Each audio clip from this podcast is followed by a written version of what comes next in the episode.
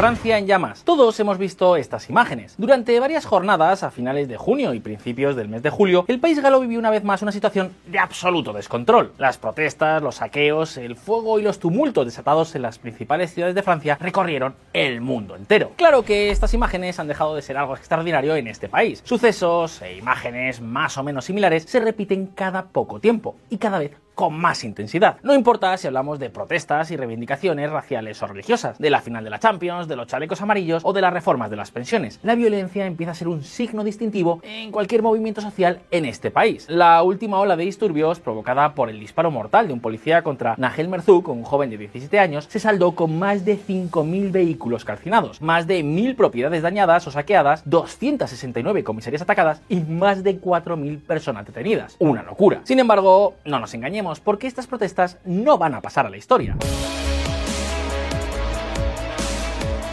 En la Francia de hoy, la última ola de violencia será tan solo eso, la última ola antes de que dentro de no mucho tiempo se produzca la siguiente. Eso es algo que va a ocurrir, e incluso seguramente lo haga antes de lo que nos podamos imaginar. Porque, queridos amigos, amigas de VisualPolitik, Francia empieza a estar rota. El país corre un serio peligro de implosión y cada dos por tres surgen las llamas. Es como si Francia fuera una olla a presión. Cada crisis revela tensiones, un conflicto en la sociedad. Nuestro país está constantemente invocando valores republicanos, pero parece que segmentos enteros de la población no sienten que eso les importe. Bruno Cotre, investigador político en declaraciones apolítico. La situación ha llegado a tal punto que durante las protestas el presidente francés, Emmanuel Macron, llegó a defender ideas como estas.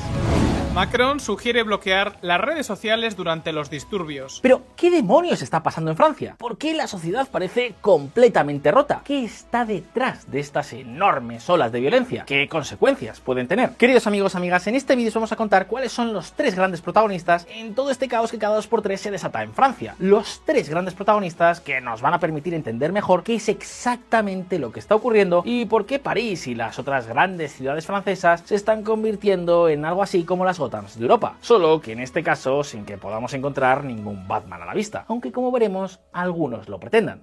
Vamos con ello. Los banlieues, la mecha. Queridos amigos, para entender esta historia tenemos que empezar remontándonos hasta mediados del siglo XX. Como en otras muchas grandes ciudades de Europa y de América, por aquel entonces París y el resto de ciudades francesas se estaban expandiendo a toda velocidad. La industrialización y el éxodo del campo a la ciudad estaban multiplicando su población. Un fenómeno que en el caso de Francia se vio además acelerado por los procesos de descolonización de su viejo imperio.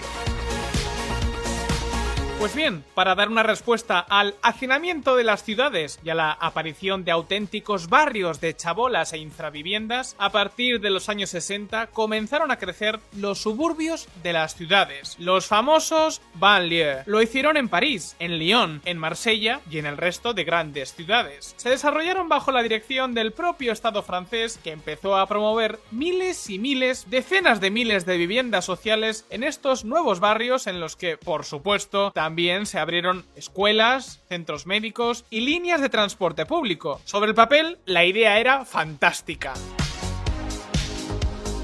Con estos nuevos barrios y con las miles de viviendas públicas construidas por el Estado, los franceses más pobres no solo podrían acceder a una casa, sino también a un estilo de vida mucho más acomodado. Sin embargo, queridos amigos, los problemas no tardaron en surgir. Ya sabéis que de la teoría a la práctica hay un trecho y que las intenciones no garantizan resultados. Pues bien, inicialmente la mayoría de las viviendas se destinaron a los propios franceses que emigraban del campo a la ciudad, pero estos en cuanto podían se mudaban a barrios considerados mejores. ¿Y qué ocurría entonces con las viviendas libres? Pues que fueron adquiridas o pasaron a manos fundamentalmente de población inmigrante. Al mismo tiempo, la desindustrialización que París ha experimentado en las últimas cuatro décadas cerró las puertas a buenos trabajos y buenos salarios para muchos de los vecinos de estos mismos barrios. Y así de esta forma, estas zonas se terminaron convirtiendo en algo así como un sinónimo de pobreza y migración y todo tipo de problemas. Fracaso escolar, discriminación, desempleo, edificios mal mantenidos, delincuencia. Digamos que poco a poco estos suburbios empezaron a convertirse en auténticos guetos. Este fue un fenómeno especialmente intenso para muchos grupos de inmigrantes procedentes del Caribe, de Senegal, de Costa de Marfil, de Marruecos y sobre todo de Argelia, que han terminado viviendo en barrios separados, donde se mantiene la presión cultural de sus países de origen y donde los niveles de integración con la sociedad francesa son relativamente bajos. En los últimos años, por ejemplo, está llegando mucha población de países como Pakistán. Y claro, como os podéis imaginar, la combinación de una cultura tan rígida con un entorno de gueto es una bomba de relojería. Ahora bien, no os penséis que esto ha pillado a nadie de nuevas. En 1977 el gobierno de Francia ya mostró su preocupación de que se estuvieran formando guetos. Y aún más, tan solo en los últimos 20 años, el Estado francés se ha gastado la friolera de más de 60.000 millones de euros en una colosal campaña para renovar bloques de viviendas, mejorar las infraestructuras y acondicionar todo tipo de instalaciones en estos barrios, particularmente los más pobres, donde viven más de 5 millones de personas, la mitad procedentes de Argelia. De hecho, durante las últimas protestas, seguro seguro que todos habéis podido ver cómo se quemaban bibliotecas, escuelas y centros de salud. Y lógicamente, si las han quemado, es que las hay. La salud es gratuita, la escuela es gratuita, y a veces tenemos la sensación de que nunca es suficiente. Emmanuel Macron. Además, durante años también se han creado montones de organizaciones pagadas por el gobierno para intentar que las cosas mejoraran. Sin embargo, pese a todos los esfuerzos, lo cierto es que los resultados han sido bastante pobres. Los Banlieue son ampliamente conocidos por sus altas tasas de desempleo, de fracaso escolar, de drogadicción, de pobreza y de delincuencia. Es un auténtico desastre, porque además muchas de las personas que viven en ellos, especialmente, claro está, los niños, no lo tienen nada pero que nada fácil para escapar de ellos. Y es que, queridos amigos, amigas, cambiar las cosas materiales resulta relativamente sencillo. Basta con tirar de chequera. Sin embargo, no ocurre lo mismo ni con la cultura ni con las personas. ¿Queréis un ejemplo? Pues pensad en las escuelas. Las escuelas de estos barrios tienen unas altísimas tasas de fracaso escolar y su nivel académico tiende a ser mucho pero que mucho más bajo. Esto hace que muchos estudiantes se terminen quedando por el camino.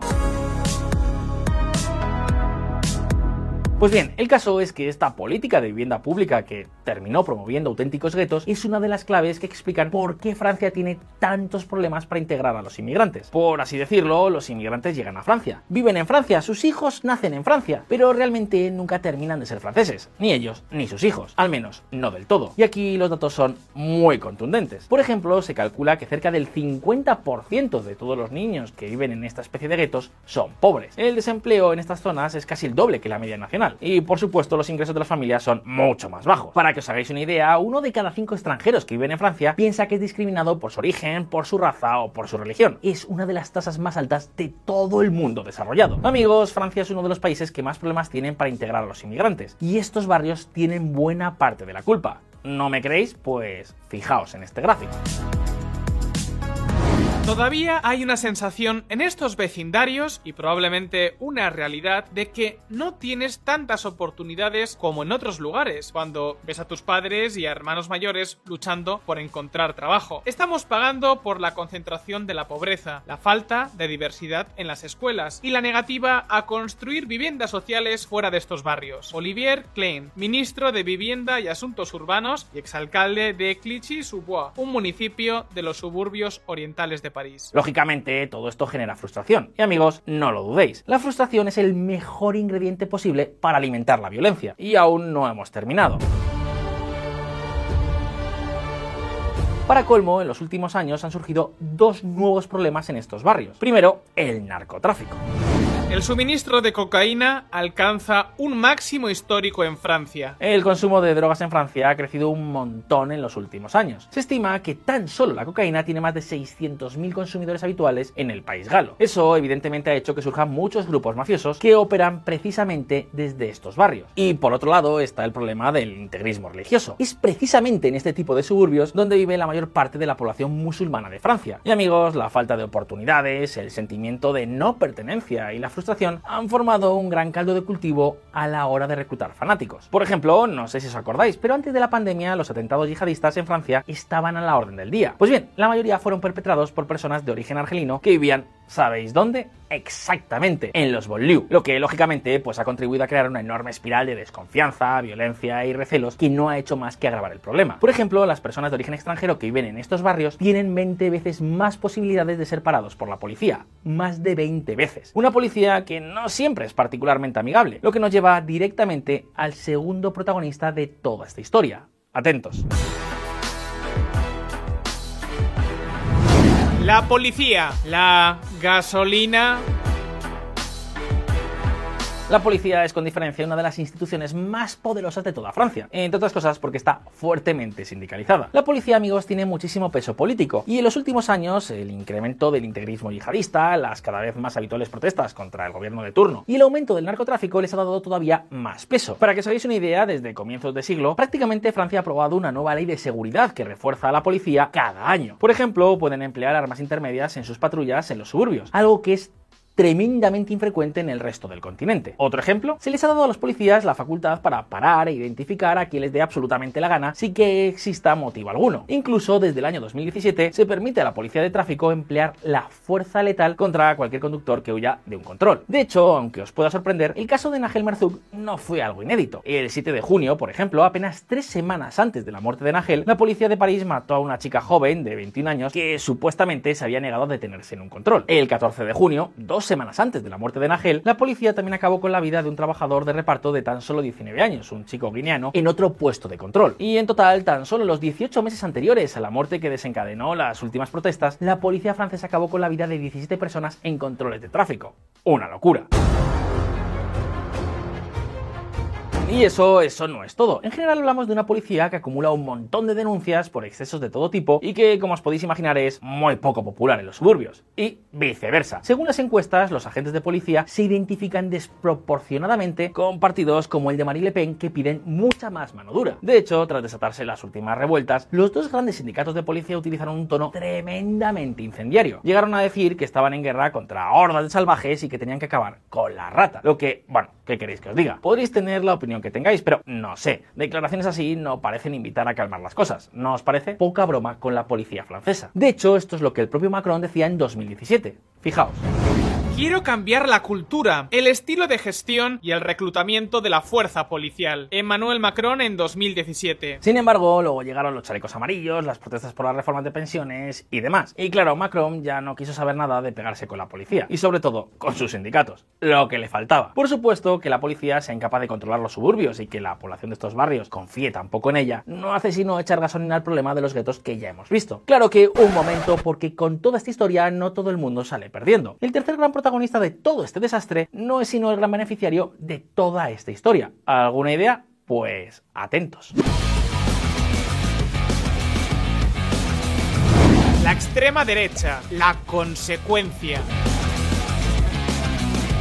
Amigos, la última ola de violencia se ha saldado con un claro ganador, Marine Le Pen. Los franceses empiezan a estar hartos y Le Pen ha sabido capitalizar como nadie el momento. Le Pen y su partido aprovecharon los disturbios para atacar al gobierno de Macron, pero también para presentar un paquete de medidas de mano dura. Por ejemplo, la agrupación nacional, la formación de Le Pen, quiere que a partir de los 16 años los jóvenes puedan ser juzgados en procesos penales como adultos. Quiere también que los condenados por delitos pierdan el derecho a vivir en viviendas públicas o a recibir cualquier tipo de pago o contraprestación del Estado. Quieren que se encarcele a mucha más gente y reducir los pagos sociales a las personas que viven en estos suburbios de los que os estamos hablando. Y sabéis qué? Todo esto es algo que empieza a gustarle a los franceses. Y ojo, no lo decimos nosotros. El 30 de junio se hizo una encuesta que mostró que la respuesta de Le Pen ha sido la mejor valorada de la de todos los líderes políticos de Francia. La escoria que vemos pillando tiendas, incendiando bibliotecas y ayuntamientos. Todo mientras se ríen, no están haciendo esto por Nael. Es una excusa para atacar a la policía y todo lo que representa a la República. Edwige Díaz, diputado de la agrupación nacional. Y es que, pese a todo, el apoyo a la policía ha seguido siendo bastante alto entre los franceses. Según una encuesta publicada por el diario Le Figaro, el 57% se puso del lado de la policía, mientras que el 69% respaldó declarar el estado de emergencia, que por cierto era otra de las peticiones de Le Pen. Menudo tanto político. Amigos, el caldo de cultivo que se está gestando en Francia es delicado. Por un lado está la frustración de los suburbios, por otro el yihadismo. Luego tenemos a los partidos más radicales creciendo a toda velocidad. Y claro, todo esto junto es la gran amenaza de implosión de Francia, un país en el que ya nos podemos encontrar noticias como estas. Recaudación de fondos para un oficial francés que mató a un adolescente recauda más de un millón y medio de dólares. Claro que un momento, porque esto no solo está ocurriendo en Francia. Lo cierto es que el tema de la inmigración y sobre todo los problemas de integración que han generado muchas de las políticas que se han puesto en marcha en las últimas décadas se están convirtiendo en un material explosivo. Francia recibe mucha atención, pero no es un caso singular. Aquí en VisualPolitik ya os hemos contado cómo Suecia está también teniendo serios problemas de violencia. En este país, por ejemplo, la policía ha identificado a más de 30.000 personas que o bien forman parte o tienen estrechas conexiones con las más de 50 pandillas que han disparado la violencia en el país.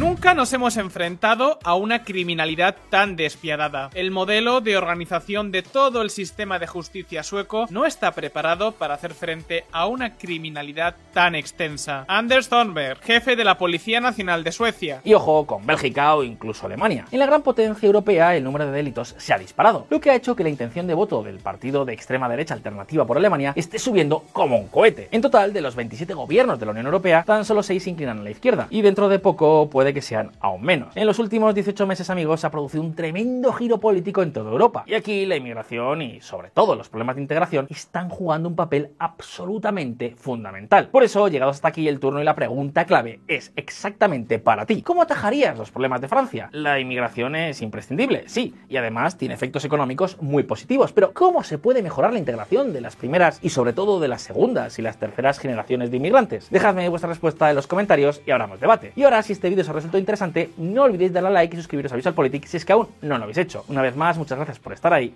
un saludo y hasta la próxima.